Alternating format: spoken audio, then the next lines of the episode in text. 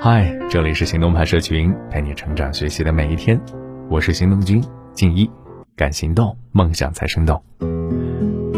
二零二零年已经要来了，你是不是又要开始制定计划了呢？今天的文章说的就是有关于时间观的事儿。今天的文章来自十点读书。席勒曾说过，时间有三种步伐：未来姗姗来迟，现在像箭一样飞逝。过去，永远静止不动。转眼，二零一九已经过去了。有个同事说，他制定的二零一九年度计划，一个也没完成。你可还记得二零一九年初信誓旦旦写下的那些年度计划呢？读多少本书，每天运动多少分钟，努力瘦几斤，去哪儿旅行，等等等等，都完成了吗？还是又被现实打脸了？不着急啊，一年的时间还早着呢。但是要说到时间，可能有时候仔细回想，怎么就那么忙呢？一天当中啊，我们没有办法让早上六点的钟声响起两次。如果你对时间没有管理，那真的会失去更多的时间。身边有同事就向我吐槽，他感觉每天的时间都不太够，每天都很忙很多事儿，回到家又特别累。他工作也挺拼的。每天大家下班的时候，总能见到他忙碌的身影。有一次我忘了带钥匙啊，晚上十点多回公司拿钥匙，还看到他的电脑依然亮着。好多次的周末，我们大家一起约着唱歌，但每次叫他，总能听到他的拒绝。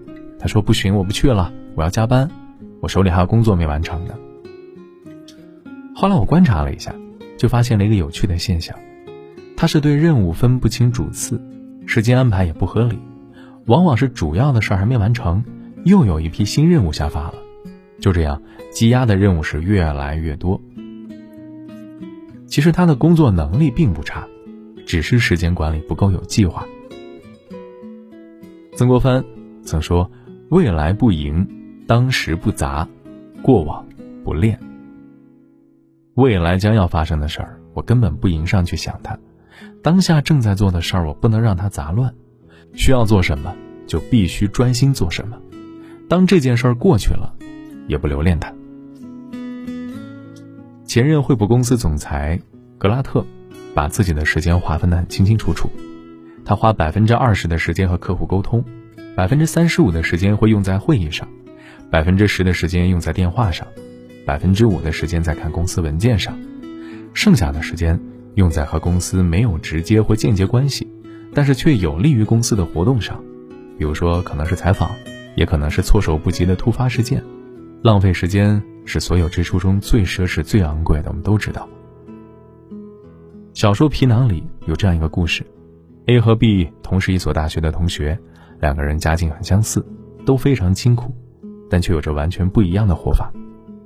A 因为父亲身患重病，所以想快点赚钱，于是他开始详细的规划时间，一天。一个星期、一个月，甚至强迫到自己做到自律，按照规划学习、兼职和实习。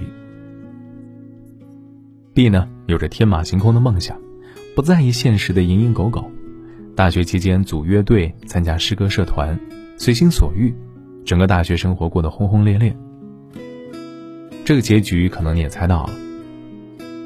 A 始终知道自己要什么，并全力规划，而 B 没有任何计划，得过且过。结果的残酷，都得认，因为这就是现实。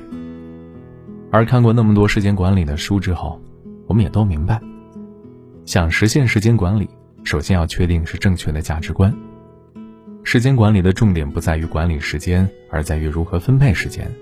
你永远没有时间做每件事儿，但你永远有时间做对你来说最重要的事儿。接着，我们可以分清主次，没有规划，越忙越乱。很忙的时候，觉得规划浪费时间，着急完成，结果手忙脚乱出错，又还得多花时间来修改错误。其次，要严格规定完成期限。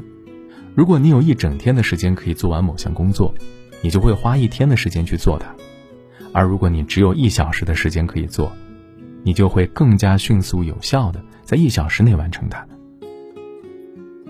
最后呢，同一类事儿最好一次性把它做完。假如你在做方案，那段时间的注意力啊，都应该放在做方案上。假如你是在思考，那就用一段时间只做思考。当你重复做一件事儿，你就会熟能生巧，效率一定会很高。志士惜年，贤人惜日，圣人惜时。一秒刚诞生，第二秒便随之而来，把前者推进到未知的深渊。如果落日的余晖照射着你的双手，你发觉他们当天并没有做过有价值的事儿，那可真是糟蹋了一天呢。林清炫在《和时间赛跑》中这样写道：“虽然我知道人永远跑不过时间。”但是可以比原来跑快一步，如果加把劲儿，有时可以快好几步。那几步虽然很小很小，用途却很大很大。好了，今天的文章就先到这儿了。你可以关注微信公众号“行动派 Dream List”，还有更多干货等着你。如果有些事让你失望，如果有些人让你欣赏。如果有些话始终没讲，请你原谅。如果有些事让你迷惘，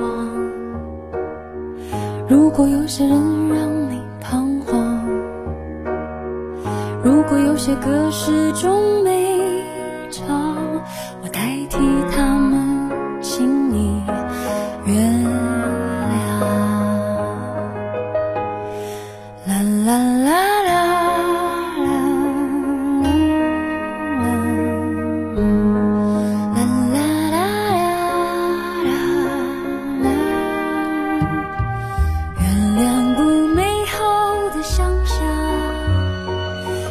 谅不切实际的期望，原谅不得不去笑的约会时光，原谅患得患失的慌张，原谅飞机没按时起航。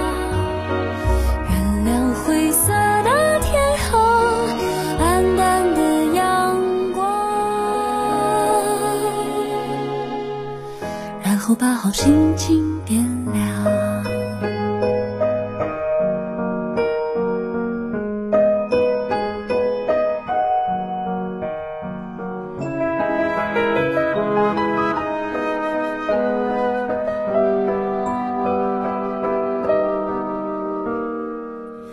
如果有些事让你失望，如果有些人让如果有些话始终没讲，我代替他们，请你原谅。如果有些事让你迷惘，如果有些人让你彷徨，如果有些歌始终没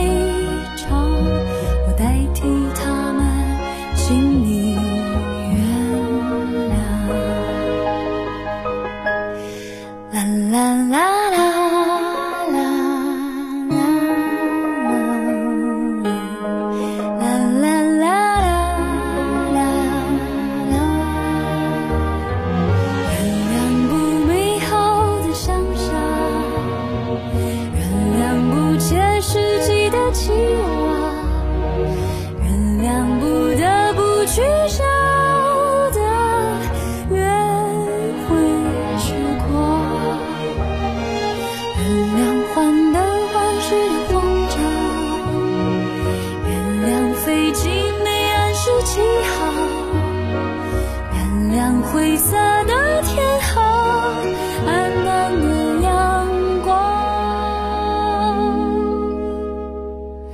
然后把好心情。